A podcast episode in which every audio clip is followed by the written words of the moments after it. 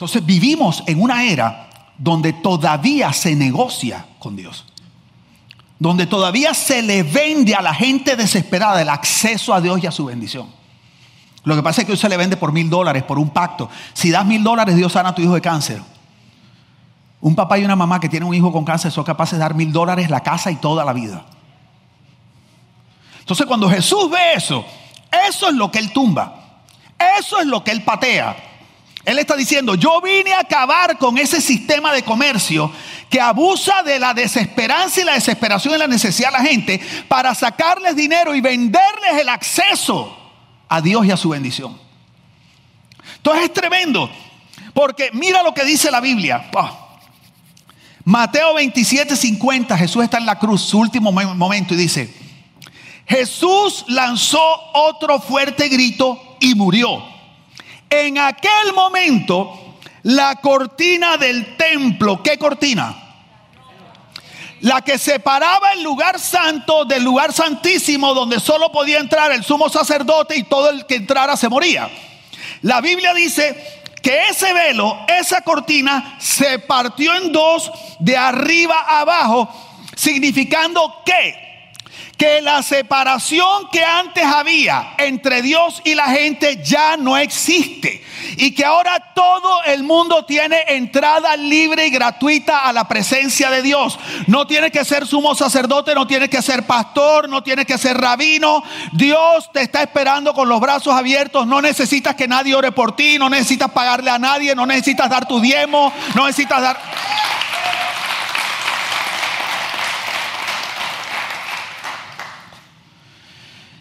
No necesitamos ofrecer sacrificios.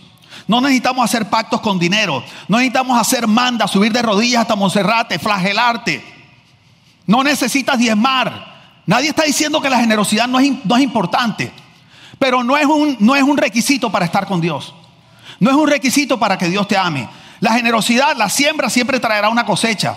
El perdón siempre traerá beneficios a tu alma. Ser agradecido trae beneficios a tu corazón. Pero no podemos seguir eh, montando todos estos negocios haciéndole a la gente imposible acercarse a Dios a menos que no compren. Y por eso yo le doy tan duro en esta iglesia al Evangelio que habla de un Dios transaccional. Nosotros en esta iglesia no creemos un Dios transaccional, creemos un Dios relacional. Relacional. Tú no tienes que ser productivo para que Dios te ame. Lo que Dios quiere tener es una relación contigo. Entonces, eso fue lo que Jesús vio. Y eso fue ah, contra lo que Jesús vino. Entonces, mira cómo dice, mira cómo dice este pasaje de Hebreos. Ya después de que Jesús murió, resucitó, el escritor de Hebreos escribe esto. Hebreos no es un libro fácil de entender. Pero mira, ahora que les he explicado todo esto, vas a entender perfecto este pasaje. Mira cómo dice aunque los sacrificios de animales no quitan el pecado, ya saben a qué sacrificio me refiero, los sacerdotes judíos siguen ofreciéndolos muchas veces todos los días. O sea, ya Jesús había muerto, ya no eran necesarios los sacrificios, porque Jesús, el Cordero de Dios, ya había muerto. Pero dice que había autoridades espirituales que seguían ofreciendo sacrificios. Unos porque no entendían lo que Cristo había hecho y otros porque les convenía. Y hoy en día se siguen haciendo sacrificios. Y le seguimos diciendo a la gente que si los haces te quita el pecado, Dios te ama y te bendice. Y el escritor de Hebreo está diciendo, no, no, eso no quita los pecados, eso no condiciona el amor de Dios. Y mira cómo dice, pero Jesucristo, ah, perdón, dice, siguen ofreciéndolo muchas veces todos los días, pero Jesucristo le ofreció a Dios un solo sacrificio para siempre. ¿Cuántos sacrificios ofreció Jesús? ¿Cuántos? ¿Que dura por cuánto? ¿Cuántos sacrificios? ¿Por cuánto tiempo? ¿Cuántos sacrificios? ¿Por cuánto tiempo? Entonces mira qué tremendo. Dice, y así nos perdonó nuestros pecados. Por lo tanto, si nuestros pecados han sido perdonados, ¿en qué tiempo está eso? Pasado, presente o futuro. Tus pecados han sido perdonados pasado. La gente dice, pero viene aquí acaso a clase de español, gramática o qué es la vaina. Pasado plus cuán perfecto. Yo era malísimo en eso, Entonces me los tiré todos. Bueno, sacaba muy buena nota en los que me copiaban. No conocía al Señor aún, aclaro. Una vez me copié tanto, tanto un examen, el amigo que tenía al lado mío, que puse su nombre en mi examen. Nunca me olvidaré. Tony Pacini. Era mi llave jugábamos béisbol y yo copiando. Estaba tan enfocado. Entonces cuando vamos al bar, mío dice, José, ¿qué pasó? ¿Pusiste mi nombre? Yo creo que el profesor sí le va a pillar que me había, me había copiado. Mira qué tremendo. Escucha esto. Está en pasado. Quiero que entiendas que el sacrificio de Cristo pagó por todos tus pecados. Pasados, presentes y... Y eso es algo que la iglesia no ha entendido. La iglesia erróneamente enseña que el sacrificio de Cristo paga los pecados desde que tú lo conoces para atrás. Y que de ahí para adelante tienes que cuidarte. La Biblia no dice eso. Si ves, es su sacrificio. ¿Cuántos sacrificios? ¿Por cuánto tiempo? ¿Cuántos sacrificios? ¿Por cuánto tiempo? Entonces mira cómo dice. Dice, eh, perdón, han sido perdonados, ya no es necesario darle a Dios más ofrendas para que nos perdone. O sea, ¿qué más claro puede estar la Biblia? Hermanos, la sangre que Jesús derramó al morir nos permite ahora tener amistad con Dios y entrar con toda libertad en el lugar más santo. Y eso era lo que indignaba a Jesús. Que él veía a estas personas aprovechándose de la gente para venderles acceso a Dios y a su bendición, obstaculizando que la gente conociera a Dios. Jesús dijo, yo no quiero que identifiquen mi iglesia con eso. Yo quiero que a mi iglesia la identifiquen con la oración. Quiero que mi iglesia sea llamada casa de oración para todas, para todos los pueblos. Digo, amigo, casa de oración para todos los pueblos. Una vez más, casa de oración. Quiero que notes que él no dijo casa de oración por todos los pueblos. Oye, es que aquí la, enseñanza va a ser... Él no dijo casa de oración por todos los pueblos, dijo casa de oración para. ¿Qué quiero decir? La iglesia no es casa de intercesión. Si ves, la iglesia no existe para orar por los pueblos, sino para que todos los pueblos puedan orar, que no es lo mismo. No es para orar por los pueblos, sino casa de oración para los pueblos. O sea, que ningún pueblo está impedido para ser parte de la casa de oración. ¿Están notando la diferencia? Entonces, si no entendemos esta diferencia, tenemos la iglesia que cree que orar es estarle gritando a los demonios. Que orar es y yo declaro y yo reprendo y yo ato y te, ay, en el nombre de Jesús y la sangre de Cristo y yo envío ángeles y yo envío. Nunca Jesús oró así. O creemos que Dios nos ha puesto a nosotros la labor de orar por otros. Podemos orar por otros, pero eso no es ser casa de oración. Porque una cosa es casa de oración, otra es casa de intercesión. Entonces Dios quiere que la iglesia sea llamada casa de oración para todos los pueblos. O sea, una iglesia donde todo el mundo ora. No una iglesia que ora por todo el mundo. Una iglesia donde todo el mundo ora, que son diferentes. ¿Me están oyendo la diferencia? Entonces, la pregunta del millón, ¿qué es orar? Porque tú sabes que yo diría que el 99% de las iglesias que oyen esto dicen, ok, tenemos que venir todos los días a las 4 de la mañana a interceder. No tengo nada en contra de eso. Lo que no estoy de acuerdo es que piensen que eso es ser casa de oración. O sea, yo no tengo nada en contra de la intercesión, pero eso y casa de oración no es lo mismo. ¿Qué es orar? Que yo quiero derribarte los mitos de la oración para que tú trasciendas en tu relación con Dios, trasciendas un domingo, hora y media. Porque es una relación con Dios. Dios te salvó para que te relaciones con Él. Por eso Jesús estaba molesto. Está diciendo, ¿por qué no deja que se acerquen a Dios? ¿Por qué se la ponen tan difícil? Y el que no tiene plata, ¿cómo hace?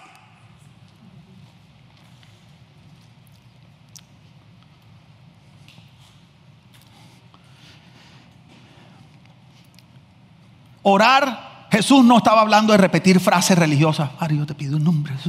Porque, ojo, la iglesia protestante, que todavía no sé qué es lo que protestamos, Porque hay unos que todavía protestan.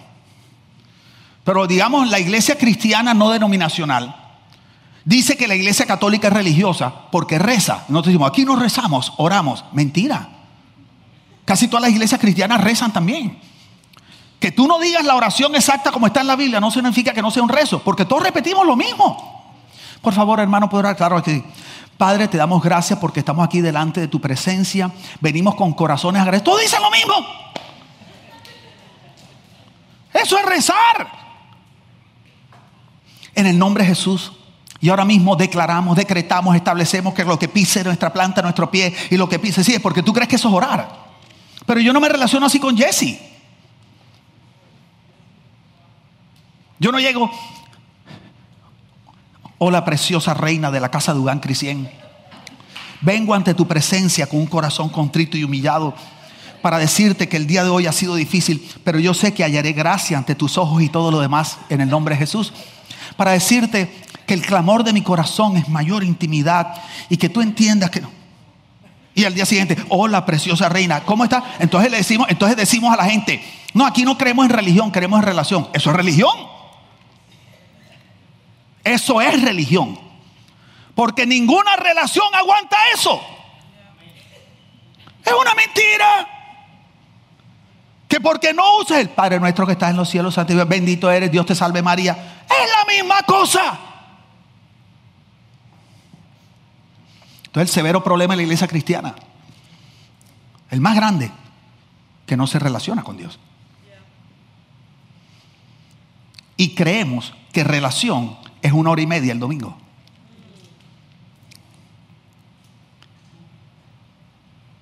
Y seguimos buscando mediadores. Ay, pastor, te estoy llamando para que ores por mí porque como yo sé que tú tienes palanca. Así le dicen a los pastores. ¿A ti te han dicho alguna vez así, Pipi? Como yo sé que tú tienes vara alta, como diríamos allá en Bogotá en el ejército, decían, usted tiene vara alta, Dugán, con el general Hernández. Estuve en la escuela militar de cadetes ahí en Bogotá. No, como tú tienes vara alta, tú tienes palanca con el Señor para que le ores por mí porque yo siento que tu oración llega más directa. Yo quiero que tú entiendas que eso que yo te acabo de decir que suena chistoso es la condición del 99% de la iglesia cristiana. Una cosa es que tú vengas aquí a escuchar palabra, a recibir dirección, pero quiero que entiendas que esta no es tu relación con Dios. Esto no es casa de oración. Y que aunque vinieras todos los días a las 4 de la mañana a interceder, eso no es casa de oración. Porque orar no es eso. Orar no es repetir mantras espirituales.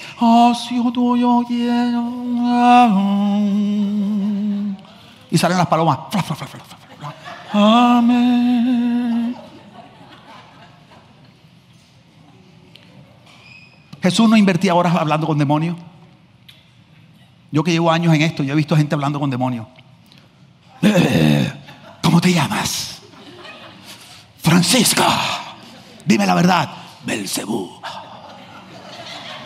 ¿Cómo te apellidas? Belcebú Rodríguez. Oh, muy bien. ¿Cuándo entraste? Oh, en el 88. Digo, ¿saben? Es una liberación, una entrevista de trabajo.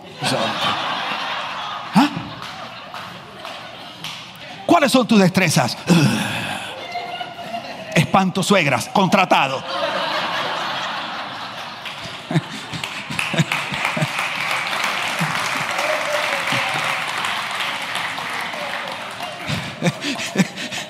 De una. Salario, prestaciones sociales, todo. ¿Qué es orar? Uy, no se te va a olvidar esto nunca. ¿Cuántos quieren saber de verdad qué es orar? Pero de verdad, como diría aquí, como diría Dairon, de verdad, chico. De verdad. ¿Cuántos quieren saber de verdad lo que es la oración? Caballero. Como diría un pastor amigo mío, bendito Cristo de la gloria. La clave la tiene el profeta J Balvin. Sí. El profeta J Balvin te va a dar la clave hoy de la oración. No, no te estoy mintiendo. ¿Cuál es la palabra que más usa J Balvin?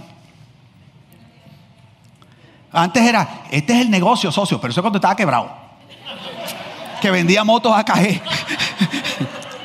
Pero él tiene una palabrita que siempre la pone al final de sus posts. La dice, la frase es, let go. ¿Sí o no? Let go, let go. Así sin T ni S, let go, let go. Digo conmigo, let go. Orar es eso. ¿Cómo así? Lucas 11.1. Un día Jesús fue a cierto lugar para orar. Cuando terminó, uno de sus discípulos se acercó, o sea, el man lo vio orando, él no lo vio, y yo reprendo a Pilato en el nombre de Jesús y ato sus manos y declaro que no se las lava, sino que se las ensucia y todo espíritu de injusticia. O sea, la Biblia muestra a Jesús orando, Jesús nunca oró así. Estaba padre, tal cosa, y él escuchaba la, ahí una conversación. Entonces el discípulo lo oyó y le dijo, maestro, enséñanos a orar. Y entonces, así como Juan el Bautista enseñó a sus seguidores, Jesús le dijo, cuando ustedes oren, digan. Di conmigo, di conmigo. Cuando ustedes oren, digan. Otra vez cuando ustedes oren, digan. Una última vez, cuando ustedes oren, digan. O sea, orar qué es? ¿Qué es orar? Decir. ¿Qué es orar? Decir. Cuando ustedes oren, digan. ¿Qué es orar? Decir. Bueno, esa palabra decir es una palabra del griego que es la palabra lego. L-G-L-E-G-O. Igualito que J Balvin. Lego. Jesús le dijo, cuando ustedes oren, lego. Cuando oren, lego. ¿Qué es lego?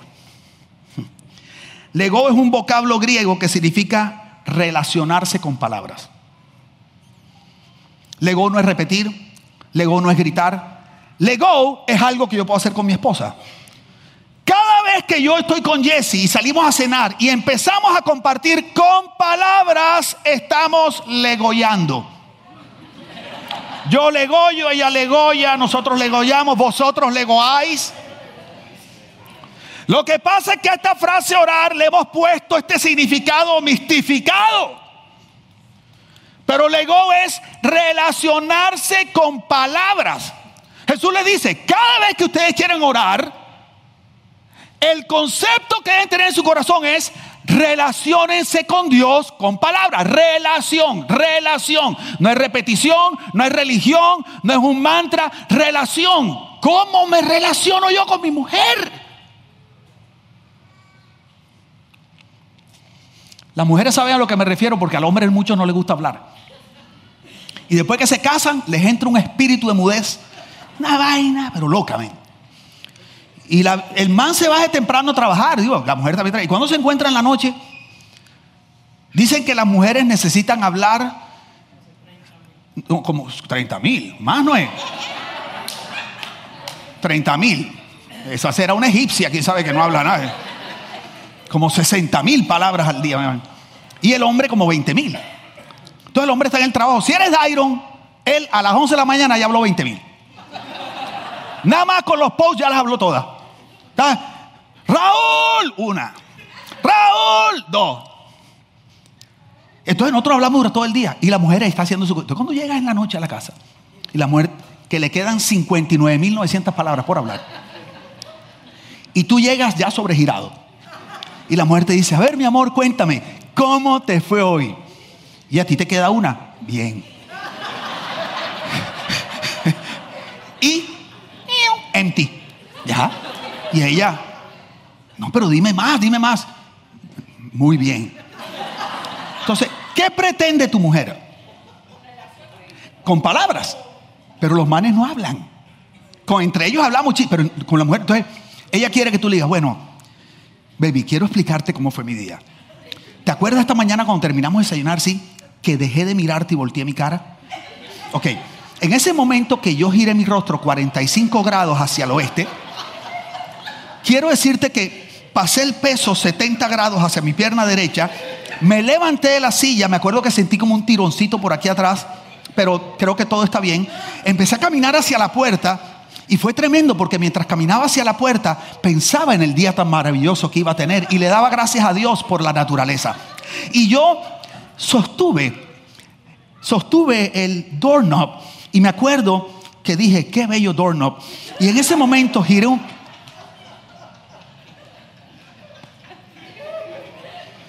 ¿Cuántos saben a lo que me refiero? Mujeres, digan amén. Entonces, mira lo que pasa, mira lo que pasa. Que tú no te relacionas con palabras, pero quieres fuegos artificiales en la noche.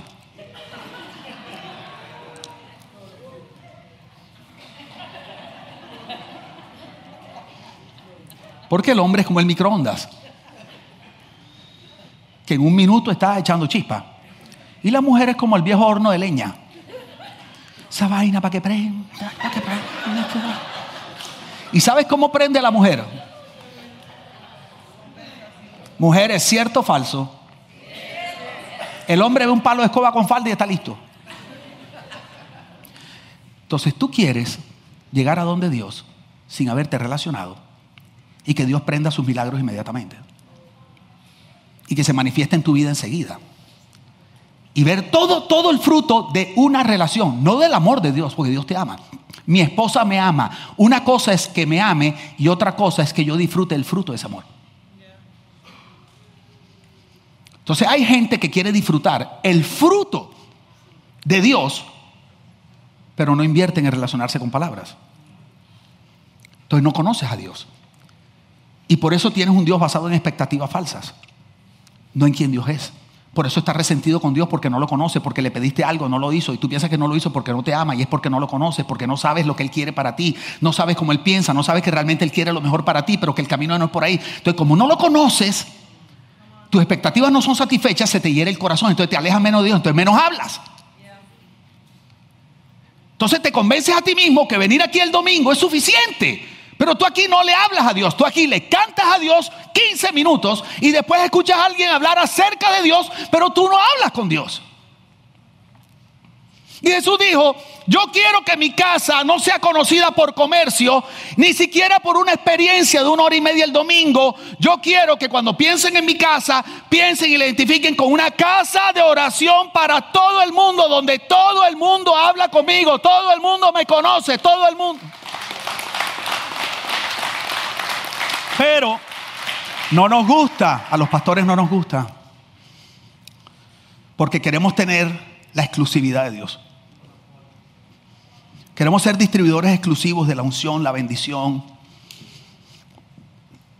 Y Jesús está diciendo, yo no quiero que sea así, yo no quiero que mi iglesia la identifiquen, yo no quiero una iglesia idólatra donde adoran más al pastor que a mí. Cantar y orar no es lo mismo. Pastor, es que yo canto, yo oro cantando. Yo le he cantado a mi esposa. Una vez le canté, me acuerdo, le llevé un mariachi y me vestí de mariachi. El problema fue ponerme el pantalón del mariachi. Esa vaina no hay. Yo que he usado skinny jeans desde que soy pelado, yo soy de los 80. Yo me ponía esos jeans que cuando tú los sacabas, pasó una cosa, pero. y ese pantalón, me acuerdo, un blanco, y yo hacía así, eso no, no subía. A ver, de Esmeralda, y yo sube, sube, sube, sube, sube, sube. Cuando digo aquí, yo sube, sube, sube, sube, kilométrico, sube. Cuando empecé, si nos deja, nos vamos a querer toda la vida. Oye, dos octavas más alto de lo que usualmente canto. Es verdad. Solitos. Y yo le canto. Ella era, ay, qué lindo, mi amor, qué rico que me cantes. Pero ayer, en la mañana, me dijo, necesito hablar contigo. Como yo he aprendido a orar. Yo estaba casi, necesito hablar contigo enseguida. Dime, mi amor. Yo sabía que venía un batazo. Tú sabes, necesito hablar contigo, tengo que abrirte mi corazón. Oye, la presión es ta, una cosa que tú dices, Dios mío. Nos hace bien, ¿verdad que sí, baby? Aunque salgamos incómodos, nos hace bien. Porque la mejor manera de relacionarse es con palabras. Pero lo que hace el ser humano es que se retrae. Cuando te hieres, te retraes. Porque te da rabia. Te sientes no validado, te sientes y tú dices, no me da la gana hablar. Porque no me da la gana. Que sufra. Y los consejos que te da la gente en la calle. Ah, te hizo eso? Ignóralo. Dale con el látigo de la indiferencia. Mira, cuando ya tú lo veas que él llegue de rodillas flagelando, así sangrando, arrepentido, así, así, así, ignora la otra semana. Y cuando ya tú lo... Dios es tan diferente porque Dios sabe que no hay nada más valioso que la relación. Y Dios sabe que no hay relación sin oración, sin conversación con palabras. Por eso es que Dios te dice, si alguien te ofende, ve tú y perdónalo. ¿Sabes lo que Dios está diciendo? Si no hablan, esto se va a dañar más. Entonces, hablen lo antes posible. Y como esa persona, él te ofendió, entonces uno en la justicia dice, ah, él me la hizo, que venga él y me pida perdón. Oh. Y Dios dice, sí, pero es que él no se ha dado cuenta, porque la mayoría de las veces el que te hiere no se la pilla. El que se la pilla es uno que fue que le enterraron el puñal. Tú, y tú, dices, desgraciado se da cuenta el daño que me ha hecho. Dios dice, como tú eres el que sabe, yo quiero que tú des el primer paso en restablecer la conversación. Porque sin conversación no hay relación. ¿Cuándo fue la última vez que conversaste con Dios?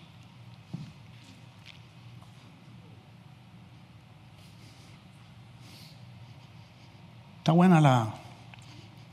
Jesús le da mucho... Te voy a dar un solo versículo, vamos a terminar ya. Oye, cómo he disfrutado enseñando hoy. Yo siento que yo pudiera haber salido en el club de los comediantes.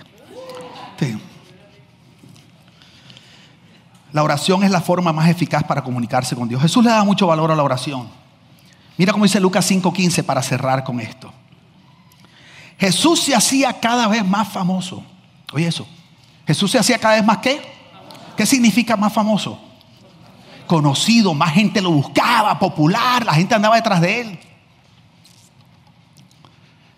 Mucha gente se reunía para escuchar su mensaje y otros venían para que él lo sanara. O sea, el man anda famoso, ocupado, la gente encima, dice. Pero Jesús siempre buscaba un lugar para estar solo y orar.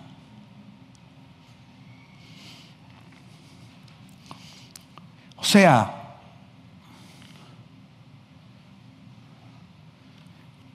que la vida se complica y lo primero que amenaza son tus relaciones, tu relación con Dios y con la gente. Entonces, como tienes que trabajar y a veces dos trabajos para poder tener todos los juguetes que queremos,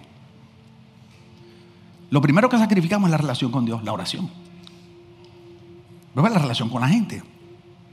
Y por último, nos engañamos y creemos que venir una hora y media el domingo es relacionarse con Dios.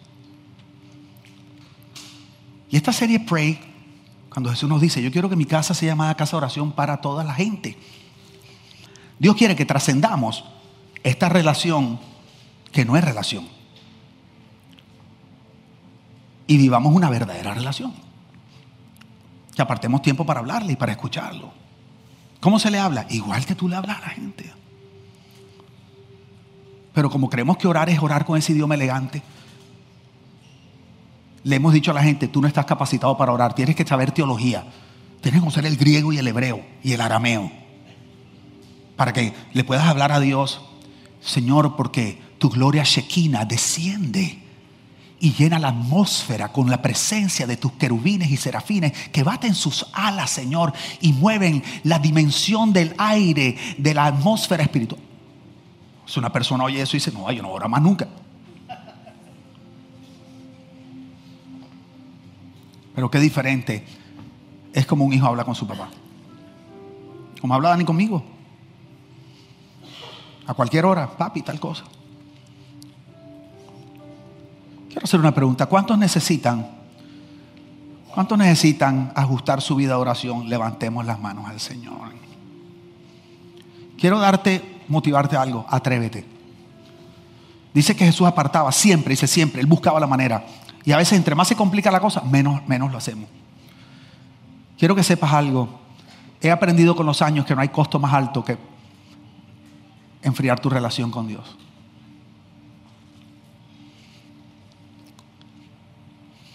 Y no hay mayor retorno en la inversión que el que produce la oración. Entonces queremos motivarte. Cuando hagas los lives de oración, que lo hago los martes y los jueves de la noche, hey, conéctate. O sea, tú no puedes pretender que hay un cambio si tú no pones tu esfuerzo. Yo no puedo pretender mejorar mi relación con Jessie si yo no aparto tiempo para hablar con ella. Te tienes que hablar. Hombre que estás aquí, tienes que abrir la boca, ven. Mujer que estás aquí, tienes que cerrar la boca, ven. Mentira. Tienes que Sí, para que tu hombre hable. Señor, lo que mi marido quiere decirte, Señor, es que Él te ama, sí, porque sí, porque Él dice que... Cualquier parecido con la realidad es pura coincidencia.